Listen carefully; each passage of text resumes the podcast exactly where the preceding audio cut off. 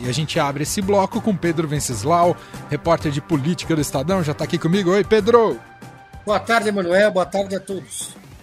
Gostei do seu avatar aí, viu, Pedro? Que você entra aqui na nossa conexão. É o Naruto, é isso? É o Naruto. Meu filho é fã do Naruto, adora, já assistiu todos os episódios possíveis, depois do Boruto, que é a versão adolescente do Naruto. E aí a gente colocou o avatar em homenagem dele. Muito Adoro bom. um lamen também, por conta disso, toda a família come lamen. Sensacional. Meu filho Antônio, se ele estiver ouvindo. Beijo, Antônio. Muito bom. Ô Pedro, vamos falar sobre a crise envolvendo o MBL, especificamente depois do escândalo uh, do áudio do Arthur Duval, o Mamãe Falei, que agora perdeu, eu ia falar, perdeu o partido, não, ele se desfiliou do Podemos porque estava sem clima, né, Pedro? Exatamente, Manuel. O Arthur Duval aparentemente jogou a toalha, né?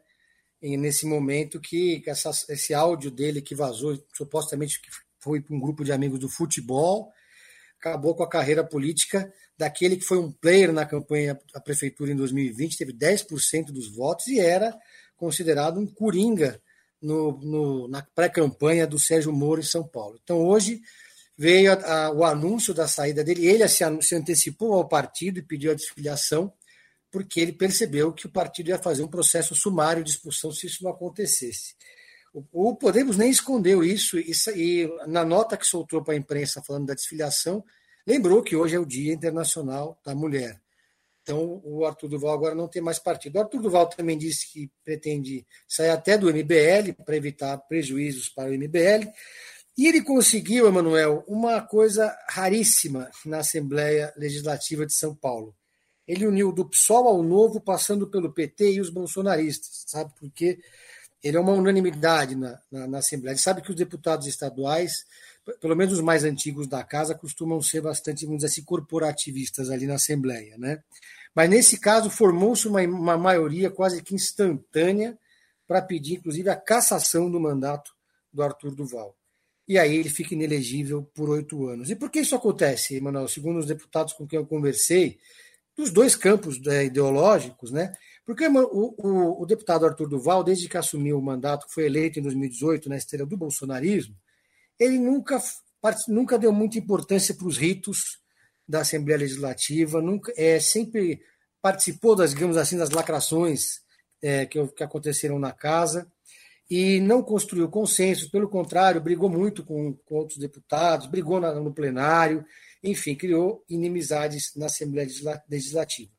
O MBL tenta reagir, foi para as redes sociais, os, seus líderes gravaram vídeos, alguns muito raivosos, como o do Renan, e a Renan Santos, que é um dos, dos, dos líderes do, do MBL, estava na viagem, inclusive, é, com o Arthur Duval. Que é o, é o cara do Tour de Blonde, né?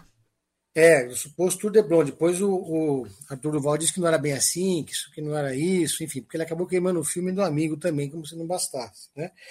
E aí aconteceu, é, o MBL foi para as redes, e o Kataguiri, que também foi cancelado recentemente por fazer comentários supostamente é, pró-nazismo, né?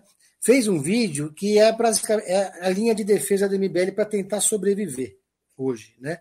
Eles não defendem assim abertamente é, o Arthur Duval, eles condenam a fala do Arthur Duval, mas eles lembram que o deputado Fernando Cury é, não foi, não perdeu o mandato depois de ter assediado uma colega em plenário e sendo que isso foi filmado. Né? Ele foi ali protegido pelos colegas, tomou um gancho de seis meses e está lá hoje circulando pela casa. Né? E o próprio Bolsonaro, quando era deputado federal, fez declarações terríveis, machistas, atacando mulheres, jornalistas, colegas, a Maria do Rosário, todo mundo lembra das frases que ele falou. Isso nunca chegou sequer a ser pautado no Conselho de Ética da Câmara, por exemplo.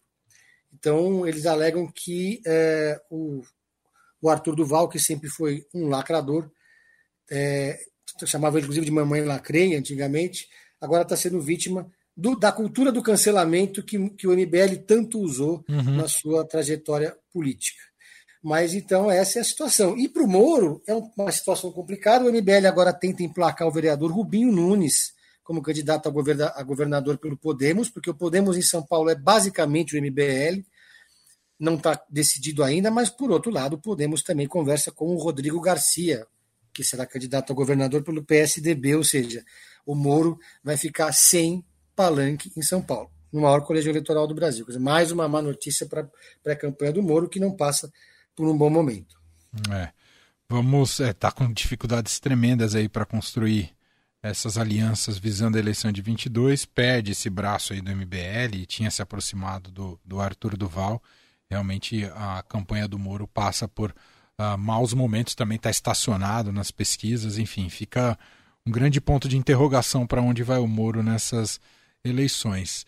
O, Pedro, só para fechar, você imagina que o baque para o MBL tira o MBL eh, do jogo por, por bastante tempo? O que, que você vê para o futuro do MBL, Pedro?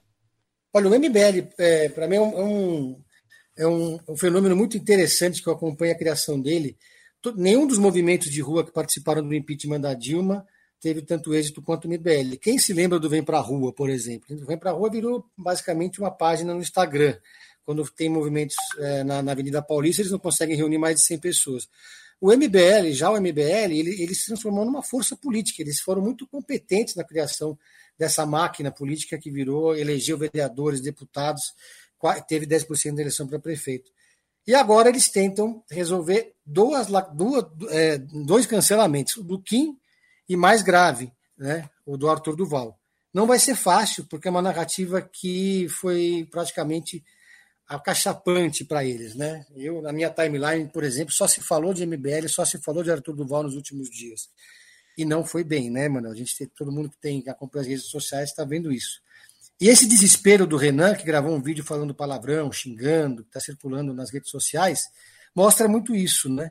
Eles estão percebendo que todo esse esforço, toda essa construção política bem sucedida que foi o MBL, porque depois dessa guinada contra o Bolsonaro, construiu uma narrativa, construiu lideranças, algumas boas, está prestes a desaparecer, né, Manuel? É, é isso mesmo. Muito bem, Pedro Venceslau, repórter de política do Estadão, está com a gente às terças e quintas aqui no Fim de Tarde Eldorado. O Pedro que também apresenta por aqui o Pedro em série, né, com dicas sobre filmes e séries e tudo aquilo que pinta nas plataformas de streaming, que não são poucas. Ah, quer fechar com alguma dica hoje, Pedro? Quero sim, é uma série que eu comecei a ver meio despretensiosamente e causou forte dependência. Que chama O Turista, tá na HBO Max. Hum.